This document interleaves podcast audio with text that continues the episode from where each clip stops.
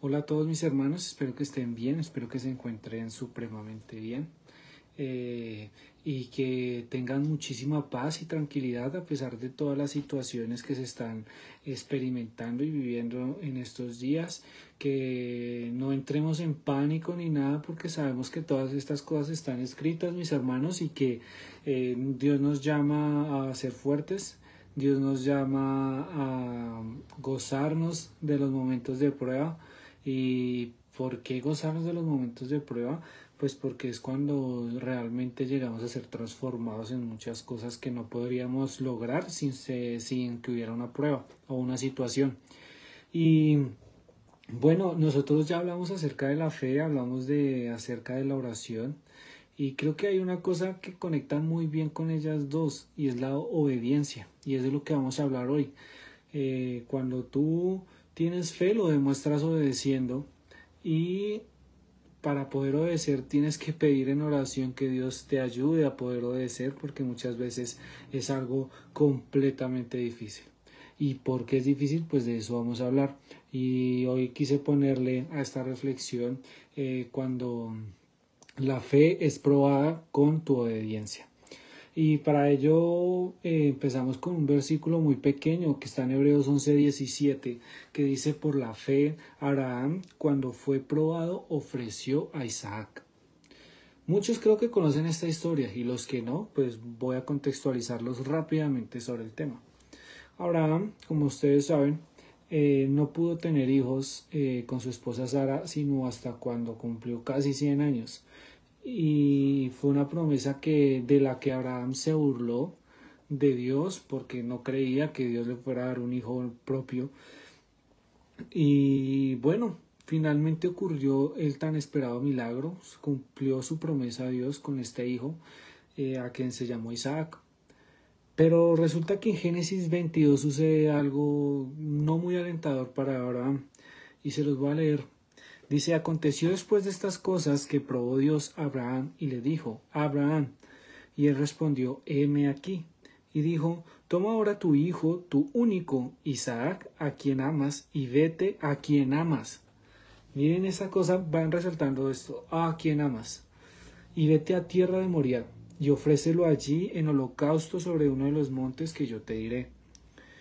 Y Abraham se levantó muy de mañana, y en albardado su asno, enalbardó su asno y tomó consigo dos siervos suyos y a Isaac su hijo, y cortó leña para el holocausto y se levantó y fue al lugar que Dios le dijo.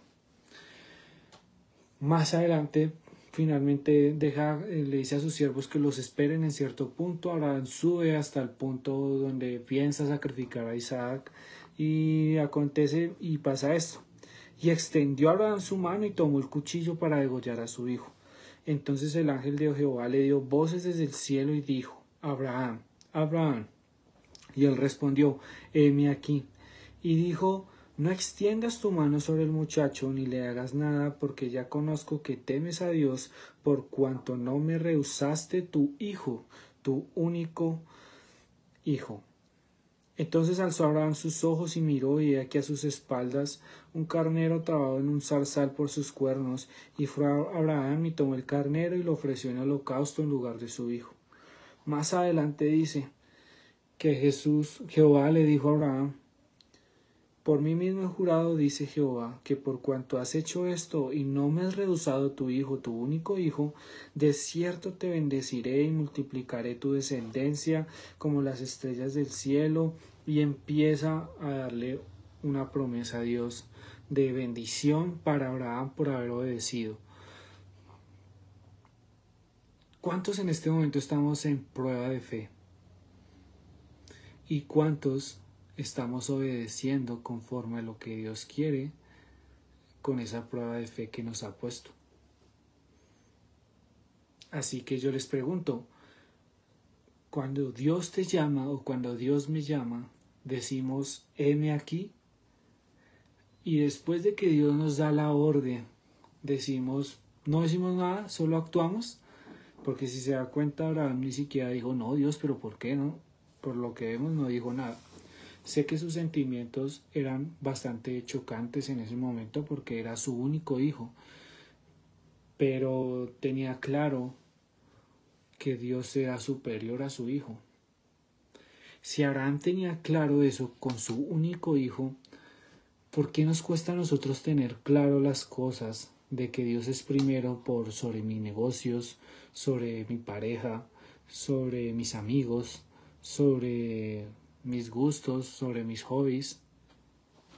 Y para muchos de ustedes ahora, y para otros, ya llegará el momento en el que la obediencia parece ser el final de un sueño ese punto en donde ustedes se sienten re bien, van así, van así, llega un momento en donde Dios te dice, hey, te estás desenfocando, sigo siendo yo primero, así que entrégame eso porque yo soy primero. Y es ahí donde usted dice, uy, pero ¿por qué? Si hace rato no me sentía así, Dios, pero si me está yendo bien en mis negocios, Dios, pero por fin encontré al hombre o a la mujer que me ama, Dios, pero por fin, eh, bueno, tantas cosas que suceden, ¿sí? Dios, este es el trabajo que tanto he anhelado, Dios, este es el carro que tanto he anhelado, la casa que tanto he anhelado, bla, bla, todo eso son cosas vanas, más vanas que un hijo. Y nos cuesta, nos cuesta obedecer a Dios con esas cosas. Y a veces sentimos que, que si hacemos lo que la palabra de Dios o el Espíritu de Dios nos está llamando a hacer, esto nos va a hacer como miserables, como que ya no tiene sentido la vida, ya baila. Si es por ese camino, Dios, yo no veo otro camino, no veo otra salida.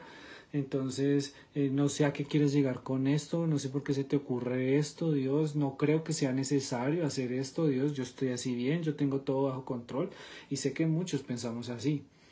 Quizás el mandamiento o el llamado de Dios que escuchan ahora sea quédese con el esposo que está o quédese soltero o quizás permanezca en ese trabajo o no tiene que salir de ese trabajo o quizás es bautízate o quizás es habla en el trabajo acerca de Cristo o quizás es rehúsate a hacer cosas que sabes que no son buenas para tu vida o quizás es confronta a esa persona que tú sabes que está en pecado pero no quieres decirle nada porque de pronto pierde su amistad, porque de pronto se va a molestar contigo, bueno, en fin, eh, quizás sea, eh, no sé, es momento de que inicies una nueva ocasión en tu vida. Ve a ser misionero, ve a ser líder, prepárate para mis cosas. No sé, hay muchos mandamientos y llamados en donde como que nuestra mente limitada dice, la posibilidad de hacer esto es terrible, o sea, si yo llego a hacer esto no tiene sentido nada como la pérdida de Isaac. Entonces, como que han considerado cada perspectiva humanamente posible y es imposible que se obtenga un buen resultado. Y sé que muchos a veces nos sentimos así con muchas cosas en nuestra vida. Ahora ya saben lo que sintió Abraham en ese momento. Así que esta historia de la Biblia es para todos nosotros. Quizás usted se sienta igual, pero usted dice, heme aquí. Usted sencillamente se levanta y decide obedecer sin poner un pero. A usted le gusta ponerle solo peros a Dios y con sus peros justificarse y hacer las cosas como a usted le gustan y le convienen. Sabiendo que usted tiene una mente limitada y que Dios la tiene ilimitada, pero que usted prefiere una posibilidad limitada que de pronto, como les digo, tendrá un fin limitado o prefieren una solución ilimitada en la que hasta el día de hoy Abraham todavía se le está cumpliendo esta promesa que le dijo Dios. ¿Sí ven? Yo no creo que Abraham se imaginara hasta dónde iba a llegar su nación, hasta dónde iba a llegar todo eso, lo bendecido que es el pueblo de Israel. Ustedes saben que todos los judíos económicamente les va bien, y eso es por todo, porque estos padres de Israel decidieron obedecer a Dios obedecer sus promesas así se considera algo humanamente imposible. Quizás para ustedes es imposible encontrar otra solución a, a lo que ya les mencioné, pero para Dios hay una posibilidad que usted no ha contemplado, pero quiere que usted primero le obedezca. Así que desean a Dios y sus caminos y sus promesas más que a nada, y creen que puede honrar y honrar la fe y obediencia de ustedes? Al no avergonzarse ustedes de ese llamado de Dios, al no avergonzarse ustedes de decidir obedecer a Dios así para todo el mundo le diga, usted está loco, ¿qué está pensando? ¿Cómo se le ocurre usted poner primero a Dios? Y usar eh, toda su sabiduría y poder y amor para convertir este camino de obediencia en un camino de vida y gozo. Caminar por la obediencia siempre terminará en vida y gozo, chicos. Así que esa es la crisis que enfrentamos ahora. ¿Lo deseamos? ¿Deseamos a Dios? ¿Queremos confiar en Dios? Si su respuesta es sí, entonces no necesita hablar más, sino poner en práctica y empezar a actuar. Obedezca a Dios para que sus promesas se cumplan en nuestras vidas. No espere que Dios cumpla sus promesas con ustedes cuando ustedes hacen la vida como ustedes quieren hacerla y no obedecemos a Dios. La palabra de Dios para nosotros es que Dios es digno y Dios es capaz. ¿Cree usted eso? Bueno, si, si así lo cree, activemos esa fe y obedezcamos porque tenemos fe en las promesas de Dios. Un abrazo para todos hermanos y espero que Dios los bendiga. Adiós.